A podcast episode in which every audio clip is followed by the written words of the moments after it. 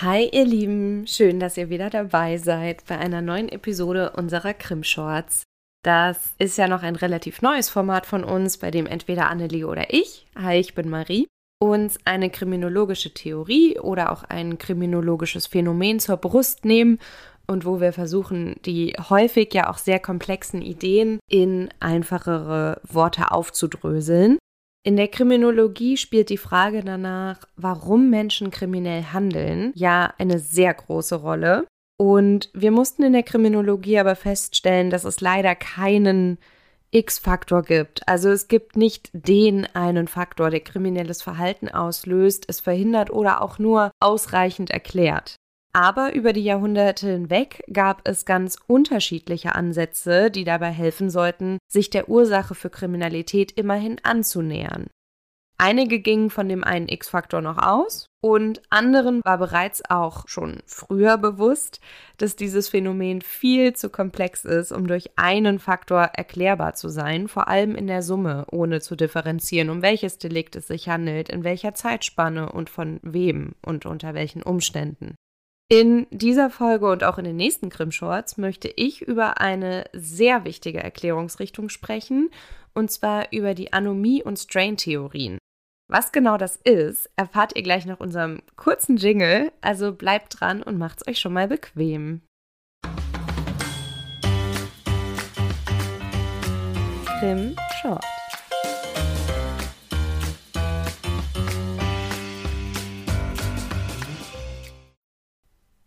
Anomie- und Strain-Theorien. Das sind Theorien, die euch auf jeden Fall irgendwann begegnen würden, wenn ihr euch näher mit Kriminologie auseinandersetzen wollt. Aber ihr seid ja schon dabei, ihr hört ja gerade zu. Insofern gehe ich einfach mal davon aus, dass ihr euch damit näher auseinandersetzen wollt. Und deshalb sind diese Theorien auf jeden Fall super wichtig. Annelie und ich kriegen ja auch immer mal Zuschriften von Leuten, die gerade irgendwas Kriminalitätsbezogenes studieren und die sich für ihre Prüfungen oder Hausarbeiten vorbereiten müssen. Und genau solche Theorien, die sind da Stoff. Ich sag's euch. Also zu meiner Studienzeit bin ich schon im ersten Semester damit in Berührung gekommen, aber natürlich auch später im Studium nochmal. Insofern, also sie sind schon wirklich wichtig und ich persönlich finde sie auch sehr spannend. Mal sehen, ob ihr das auch so seht, wenn ich das gleich erklärt habe. Das könnt ihr uns auch gerne rückmelden. Ich sage euch später noch, wie ihr uns kontaktieren könnt. Also, fangen wir einfach mal an. Was sind denn Anomie- und Strain-Theorien? Und ich würde auch sagen, da fangen wir am besten auch ganz von vorne an. Anomie-Theorien stammen ursprünglich aus der Soziologie, aber es sind auch gleichzeitig kriminologische Theorien, weil sie versuchen zu erklären, warum Menschen unter bestimmten gesellschaftlichen Belastungsumständen kriminell handeln. Und die Annahme dabei ist, jetzt ganz grob gesagt, dass Menschen, die unter außergewöhnlichem gesellschaftlichem Druck stehen, halt eher zu kriminellem Handeln neigen. Aber bevor ich jetzt über die etwas ausgeklügelteren Theorien hier spreche, möchte ich zuerst über den Mann sprechen, auf dessen Idee sich die meisten WissenschaftlerInnen beziehen, wenn sie mit einer Anomie-Theorie arbeiten. Und zwar spreche ich von Emil Dürkheim. Man bezeichnet ihn auch manchmal als einen der Gründungsväter der modernen Soziologie. Er war Franzose, hat aber auch in Deutschland studiert und er hat zur Zeit der Industrialisierung gelebt. Er war Wissenschaftler und Dozent und er hat ganz entscheidend den soziologischen Begriff der Anomie geprägt, auf den sich dann später viele weitere Autoren und Autorinnen bezogen haben. Und Durkheim zufolge führt plötzlicher und umfassender gesellschaftlicher Wandel, wie zum Beispiel in seinem damaligen Kontext die Industrialisierung, zu einem Zustand der sozialen Desintegration, in dem der gesellschaftliche Zusammenhalt geschwächt ist und alten sozialen Regeln sehr viel weniger oder keine Beachtung mehr geschenkt wird, wodurch die Kriminalitätsraten exorbitant ansteigen. Einen solchen Zustand der sozialen Desintegration hat Dürkheim als Anomie bezeichnet. Das ging jetzt vielleicht ein bisschen schnell. Wir schauen uns das jetzt mal Schritt für Schritt an, wie er überhaupt zu dieser Annahme gekommen ist. Den Ausgangspunkt bildet bei Dürkheim die Annahme, dass der Mensch als Lebewesen von sich aus unersättlich ist und dass der Mensch nur befriedigt werden kann, wenn die Bedürfnisse und die Mittel zur Bedürfnisbefriedigung in einer guten Balance zueinander stehen. Um diese Balance herstellen zu können, müssten die Bedürfnisse aber eingedämmt werden, was ein Mensch nicht alleine schafft. Durkheim zufolge. Vielmehr benötige man zur Eindämmung das gesellschaftliche Kollektiv und oder staatliche Institutionen. Also man sieht hier schon, dass der Gemeinschaftsgedanke bei Durkheim wirklich sehr wichtig ist. Und wie wahrscheinlich die meisten von euch wissen, hat die Industrialisierung damals ganz neue Chancen, Aufgaben, aber natürlich auch Probleme eröffnet, als die Menschen sie zuvor gekannt haben, so dass der gesellschaftliche Umbruch für alle Beteiligten natürlich erheblich war. Und was sich ja unter anderem auch verändert hat, war auch die Art, wie Menschen gearbeitet haben. Und das ist auch was, was Durkheim auf jeden Fall stark beschäftigt hat. Das werde ich jetzt aber nicht alles ausführen. Wir versuchen uns hier so kurz wie möglich zu fassen und genau, deshalb lasse ich den Aspekt jetzt mal aus. Es sei nur genannt, dass dieser Geist der Industrialisierung in seinen Überlegungen und Annahmen natürlich eine erhebliche Rolle spielt. Wenn ein solcher gesellschaftlicher Wandel zunehmend strukturelle Unterschiede zwischen den Bürgerinnen und Bürgern aufkommen lässt, also wie zum Beispiel arm-reich, Stadt- oder Landbewohnende, und wenn alte Struktur- und Ordnungsprinzipien schwinden, dann schwächt das Dürkheim zufolge auch gleichzeitig den gesellschaftlichen Zusammenhalt, von dem ich eben gesprochen habe. Und dann wird Individualismus wichtiger als das kollektive Bewusstsein. Vor der Industrialisierung hätte eine mechanische Solidarität in der Gesellschaft geherrscht, wie Dürkheim es nennt, die durch äußere Zwänge entstanden ist, denn die Bedürfnisse mussten ja eingedämmt werden, also daher ne, von außen, weil das Individuum das alleine nicht schafft. Und wenn diese mechanische Solidarität aber wegfällt oder aufweicht, weil sich die Gesellschaft spezialisiert oder individualisiert, dann müsste das Vakuum durch organische Solidarität gefüllt werden, die sich darauf begründet, dass die Menschen einsehen, dass sie wirklich alle voneinander abhängig sind. Und diese Einsicht müsste quasi eine Art, auch ja, fast wie so ein verinnerlichter Zwang sein. Damit diese organische Solidarität entstehen kann, müssen die einzelnen Menschen das Wissen und die Einsicht auf individueller Ebene erlangen, aber auch staatliche und gesellschaftliche Regulierungen der Arbeitswelt sollen nach Dürkheim dafür unbedingt notwendig sein. Wird die Etablierung dieser organischen Solidarität verfehlt, würde eine Gleichgewichtsstörung aus Bedürfnissen und den zu ihrer Befriedigung zur Verfügung stehenden Mitteln entstehen. Und in Dürkheims Vorstellungen könnten dann zwei Szenarien eintreten. Szenario 1 die Menschen haben noch immer die gleichen Bedürfnisse und Ansprüche, wie als sich die Gesellschaft noch im Gleichgewicht befunden hat. Das führt aber dazu, dass diese Bedürfnisse während einer Krise, in der manche Mittel möglicherweise begrenzt sind, nicht mehr entsprechend abgedeckt werden können.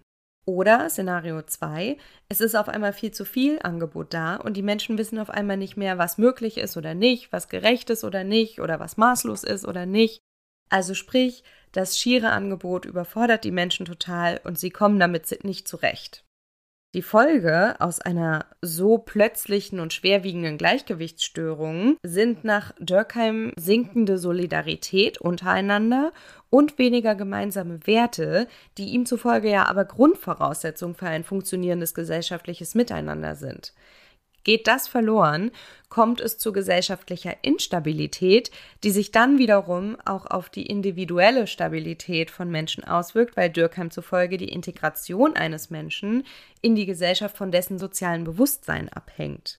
Das klingt jetzt irgendwie, glaube ich, auch nach einem sehr langen Prozess, aber bei Durkheim ist das schon so als ein plötzliches Event gemeint, also ein plötzlicher gesellschaftlicher Umbruch, eine plötzliche und schwerwiegende Gleichgewichtsstörung, in der die Bedürfnisse und die Mittel, um diese Bedürfnisse zu befriedigen, nicht mehr in einem ausgeglichenen Verhältnis stehen. Und das ist dann der Zustand von Anomie, den Durkheim meint. Und als Folge aus all dem wird Dürkheim zufolge dann den ursprünglichen Regeln und Normen, die gesellschaftlich galten, nicht mehr so viel Beachtung geschenkt, wodurch unter anderem vermehrtes kriminelles Verhalten entstehen kann. Und ich sage bewusst vermehrtes kriminelles Verhalten, weil Dürkheim vehementer und sogar einer der ersten Vertreter dessen war, dass Kriminalität in Gesellschaften zu einem gewissen Grad normal sein muss. Zwar wechselt das Kriminalitätsaufkommen seine Form, es geht dabei auch nicht immer um die gleichen Handlungen, die als kriminell bezeichnet werden, aber es gibt und gab schon immer Menschen, auf die Strafe angewendet wurde. Und Durkheim hat damals auch schon ganz klar erkannt, dass es eine Gesellschaft, die frei von Kriminalität ist, nicht geben kann. Und das hat er auch in dem Buch Die Regeln der soziologischen Methode an mehreren Gedankenspielen deutlich gemacht. Und wenn Kriminalität eben unvermeidbar ist, ist es, wie Durkheim sagt, auch ein Faktor der öffentlichen Gesundheit der Gesellschaft. Also Kriminalität wird ihm zufolge nur dann krankhaft, wenn sie häufiger oder seltener als üblich in der Gesellschaft vorkommt. Ein überhöhtes oder vermindertes Aufkommen gibt einem Staat somit auch den Hinweis darauf, wie es um die Gesellschaft gerade steht. Das mag jetzt für manche vielleicht irgendwie merkwürdig klingen und natürlich wäre es cool, wenn wir an einen Punkt kommen könnten, an dem wir oder ab dem wir 0% Kriminalitätsaufkommen hätten. Aber ich muss euch diesen Zahn, also dieser Vorstellung sozusagen trotzdem ziehen, weil Durkheims Thesen, die sich ja auch mehrheitlich auf die Industrialisierung beziehen, heute zwar nicht mehr ganz aktuell sind, aber an der Stelle, dass Kriminalität in allen Gesellschaften vorkommt und nicht zu verhindern ist, das ist auch heute noch aktuell. Kriminalität wird es immer geben, egal in welcher Art von Gesellschaft und übrigens auch, wenn ein Staat behauptet, es gäbe keine Kriminalität bei ihm. Doch, die gibt es immer. Und falls euch das Thema mehr interessiert, sagt uns auch gerne Bescheid, dann führen wir das in einer anderen Episode mal noch weiter aus. Aber wie gesagt, erstmal sind in unserem heutigen Kontext Durkheims Thesen nicht mehr wirklich als zeitgemäß zu betrachten und sie haben sich auch damals nur geeignet, um wirklich krass erhöhte Kriminalitäts- und Suizidraten zu erklären. Und die Suizidraten habe ich bis hierhin ausgeklammert, obwohl sie bei Durkheim auch ein wichtiger Indikator für seinen Anomiebegriff sind, weil er anhand von statistischen Untersuchungen wohl festgestellt haben soll, dass die Suizidraten sowohl in Wirtschaftskrisen als auch während Wirtschaftsbooms signifikant angestiegen seien. Aber um den Anomiebegriff zu verstehen, reicht, finde ich, hier auch schon diese kleine Randnotiz dazu. Und falls es euch, die ihr jetzt zuhört, nicht gut gehen sollte, dann denkt bitte daran, dass ihr euch immer Hilfe holen könnt, zum Beispiel auch bei der Telefonseelsorge. Das wäre die 0800 111 0 111 oder auch ganz einfach bei der 112. Die Nummern findet ihr aber auch nochmal in den Show Notes. Genau. Und wie ich gerade sagte, können mit Durkheims Ansatz erstmal nur stark überhöhte Kriminalitäts- oder Suizidraten erklärt werden. Es ist zumindest ein Erklärungsansatz, aber dabei wurde eben dem ganz normalen, dem alltäglichen Kriminalitätsaufkommen gar keine Beachtung geschenkt. Diesen Schritt sind aber andere WissenschaftlerInnen, unter anderem Merton, Agnew oder auch Rosenfeld und Messner, dann später gegangen. Und die sind dabei auch noch sehr viel weiter in die Tiefe gegangen als Durkheim. Aber das erzähle ich euch dann in meinen nächsten Krim-Shorts. Ich hoffe, dass zu Durkheim erstmal keine Fragen mehr offen geblieben sind. Falls doch, schreibt uns sehr gerne per E-Mail an krimschnack.protonmail.com oder bei Instagram oder Facebook. Dort findet ihr uns unter Krimschnack. Wir freuen uns immer von euch zu hören, auch wenn es einfach ein Artikel, eine Buchempfehlung oder Feedback zum Podcast ist oder wenn ihr einfach mal Hallo sagen wollt. Also wir finden das immer sehr spannend, mal zu hören, wer uns so zuhört und ja, was ihr so macht, welches Interesse ihr an Kriminologie habt oder ne, was euch so beschäftigt. Und das hilft uns natürlich auch dabei, unser Angebot spezifischer auf euch auszurichten. Insofern schreibt uns sehr gerne. Ich freue mich, dass ihr dabei wart und hoffe, dass ihr auch in die nächste Episode wieder reinhört. Bis zum nächsten Mal. Tschüss.